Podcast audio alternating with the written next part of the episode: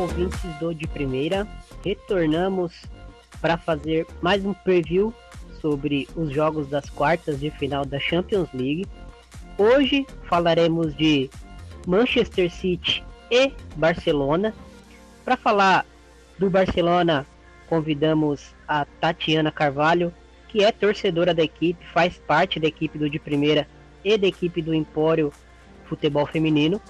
E para falar do Manchester City, convidamos Camila Villarreal, integrante do The Citizens Brasil e também uma das, das podcasters que faz parte do Conexão FAWSL, podcast de futebol inglês aqui do De Primeira. Então, bora lá, primeiro com a Tatiana e depois com a Camila. Bom, bora falar então do Barcelona, né? A temporada não começou tão bem para o time catalão, que acabou sendo eliminado na semifinal da Supercopa da Espanha para o Atlético de Madrid nos pênaltis, né?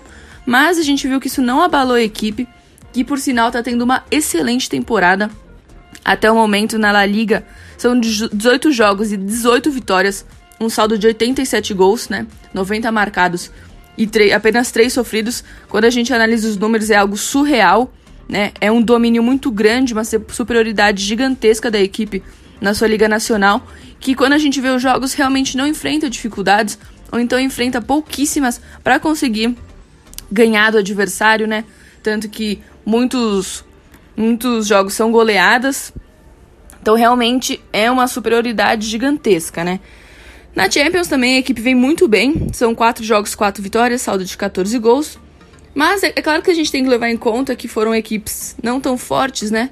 Foi o PSV e o Fortuna. Mas mesmo assim, é, venceu, né? Goleou e convenceu. Então tá indo muito bem.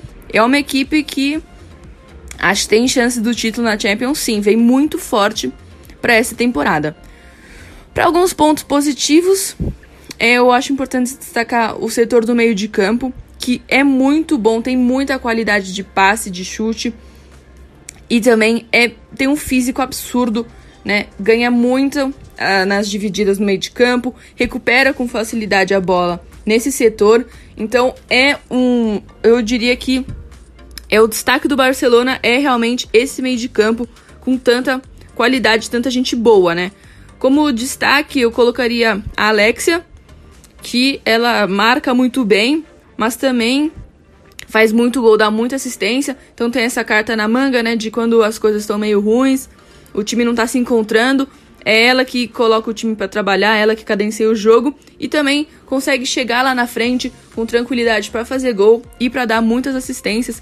Inclusive, ela é uma, uma das artilheiras do time na temporada, né? No meio-campo também acho bom destacar a Patri, que ela é, é muito boa marcando.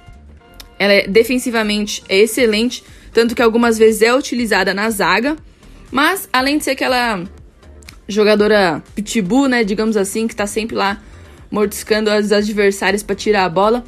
Ela consegue fazer passes e chutes a longa distância de uma maneira muito boa. Então, às vezes, quando o jogo tá meio truncado, é ela que aparece para dar esse passe para quebrar as linhas.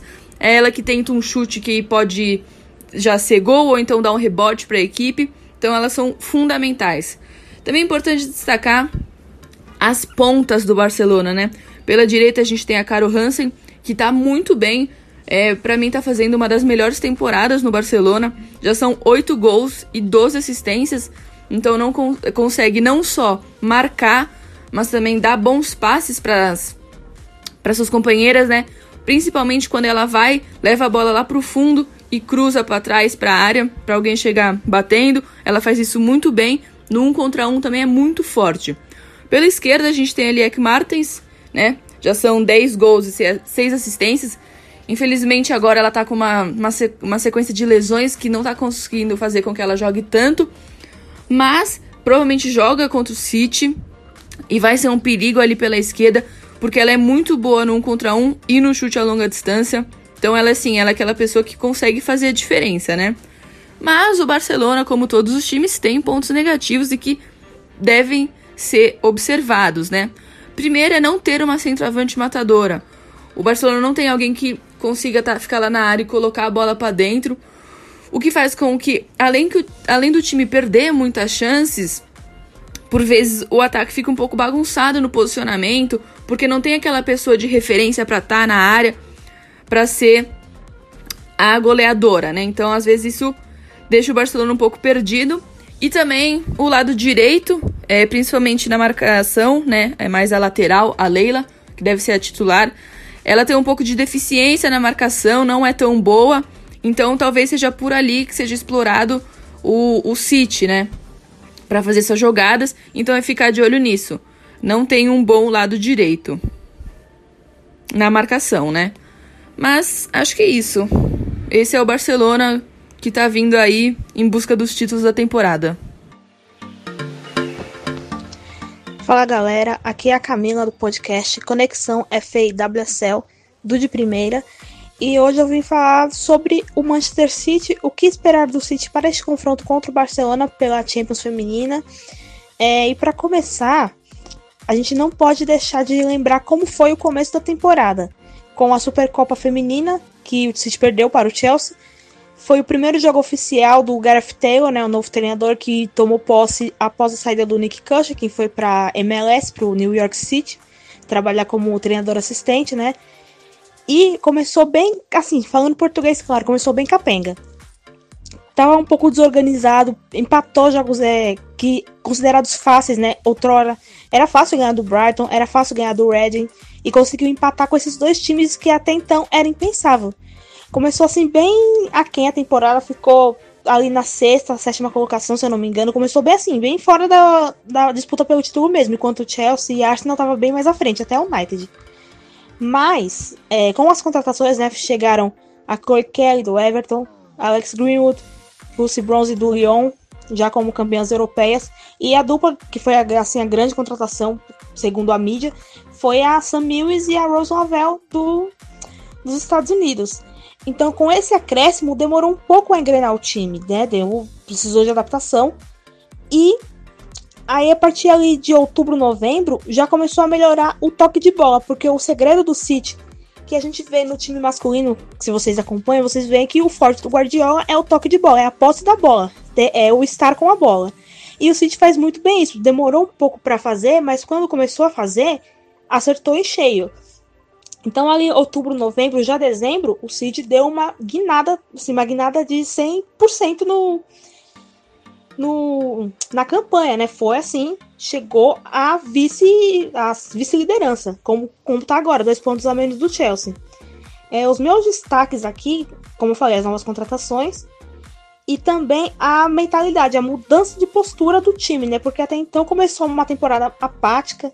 Os primeiros jogos, como eu falei, foram empates mas aí quando começou a guinar em campo, quando a guinada foi positiva, também mudou a mentalidade. É um time mais forte, mais preparado, pronto para para o que vier. Então, assim, o primeiro ponto positivo é, na minha opinião, é é a mentalidade, né? A mudança de mentalidade que fez com que esse time é, voltasse a vencer e convencer. Porque até então não era só o, o vencer, né? Era o convencer.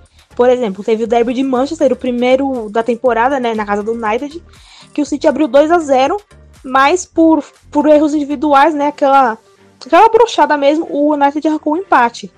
Já no jogo da volta, o que se viu foi outra postura, foi um 3 a 0 e o City dono do jogo. Então, é, essa adaptação das novas contratações, adaptação ao estilo do Taylor, que é um fiel seguidor do Guardiola, querendo ou não. O Nick Cushing, a diferença deles, o Nick tinha o próprio estilo dele, mas tinha ali uns toques do Pepe. Se você identificava um pouco daquela posse de bola com o, o Nick. Já o Taylor não, o Taylor é 100% o Pepe. Quem assiste os jogos masculinos também consegue ver assim, eu tô comparando com os jogos masculinos porque é uma filosofia implantada pelo Pepe, então querendo ou não, eu tenho que citar o time masculino. Mas o City tem o seu próprio estilo, né? Algumas jogadoras são chave, por exemplo, a Kiro Walsh, para mim é uma jogadora que não pode ser do time de jeito nenhum. Ela é a primeira volante. E assim, o trabalho dela é começar as jogadas propriamente dito. Mas ela faz isso tão bem e faz isso tão bem em todos os jogos que praticamente você não vê, como se fosse uma coisa comum. Mas não é. Só que não é reconhecido como se deve. Para mim, inclusive, a Walsh é muito subestimada porque ela faz o trabalho dela muito bem, faz em todos os jogos e não faz gol. Gol ela fez o gol da vitória contra o Everton pela WSL agora em fevereiro, tem uns 15. Ela fez o gol da vitória, mas ela tava um pouco abaixo ali, né? Teve uma lesão leve no, na coxa, se eu não me engano. Mas ela voltou bem. O gol foi muito importante, porque tava um jogo bem difícil contra o Everton. E o outro ponto, assim, não posso esquecer da contratação de janeiro, que foi a Abby Dalkemper, outra campeã mundial, então já é outra mentalidade vencedora no time, que é importante, né? Porque não adianta Switch ter metade da seleção inglesa se a metade da seleção inglesa não é acostumada a vencer.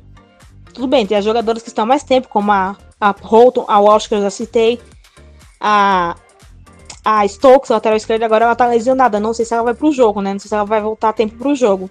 Mas ela é uma vitoriosa. Mas jogadores que são campeãs europeias e mundiais têm muito mais a acrescentar, não tem nem que, que comparação.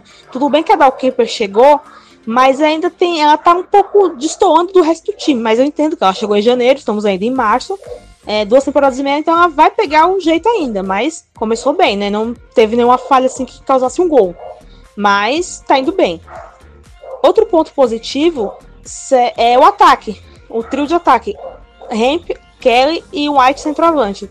Deu muito certo, né? demorou a engrenar, como eu falei, mas deu muito certo. A White, que é a segunda maior artilheira da WSL, vem fazendo muitos gols. Ela começou assim, meio capengando também. Coitada, né? A bola não chegava pra ela, então não tem como fazer gols.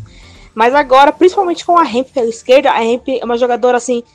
É espetacular, apesar de sofrer com lesões, ela é espetacular no 1 a 1 né? No mina mina ela praticamente ganha todas pela velocidade, pelo drible, a Kelly também pela direita, no uma a uma, no mina mina. Ela raramente perde, apesar de ser um pouco mais afobada, né? A Kelly é um pouco mais afobada que a Ramp, mas elas vão muito bem no embate. E assim, servindo bola para o White, se a White estiver bem posicionada, ela vai marcar. Como ela marcou dois gols contra a Fiorentina no jogo da volta, né? Foi 5 a 0 lá, na, lá em Florença. Ela marcou cinco gols. Então, assim, ela marcou cinco gols, não, desculpa, ela marcou dois dos cinco gols. Então, assim, é o trio de ataque. A Walsh, como eu falei, né, é o balanço entre defesa e ataque. A mentalidade vitoriosa das contratações que chegaram, né, campeãs europeias e mundiais, trazendo outra, outra perspectiva, né, outra percepção dos jogos, né, de, do que é jogar sob pressão, sobre muita pressão, né, porque já são as quartas. Faz um tempinho que o City está devendo na Champions, né, duas temporadas seguidas eliminadas na fase inicial, então está devendo um pouquinho. E para terminar, o meu 11 ideal para essa partida seria Roebuck no gol, a linha de defesa é Bronze pela direita, a zaga Holton e Bon, é, Holton e Dalkemper, desculpa, e Greenwood na lateral esquerda, porque a Greenwood às vezes é zagueira também, né? Então, às vezes ela tá de zagueira, mas o ideal é ela na lateral direita, Holton e Dalkemper. O Walsh, primeira volante, na frente dela a Mills e a que também é outra subestimadíssima. O pessoal fala muito pouco nela, mas tá sempre aparecendo, decidindo. E na linha de frente, Hemp pela esquerda, Kelly na direita e o White no banco. White no campo, não, White de centroavante. Então é Hemp pela esquerda, Kelly pela direita e o White centroavante. Para os fãs da Lavel, eu sinto muito, mas a Lavel para mim vai começar no banco os jogos porque ela tá bem, né? Ela vive lesionando, mas ela hoje está bem.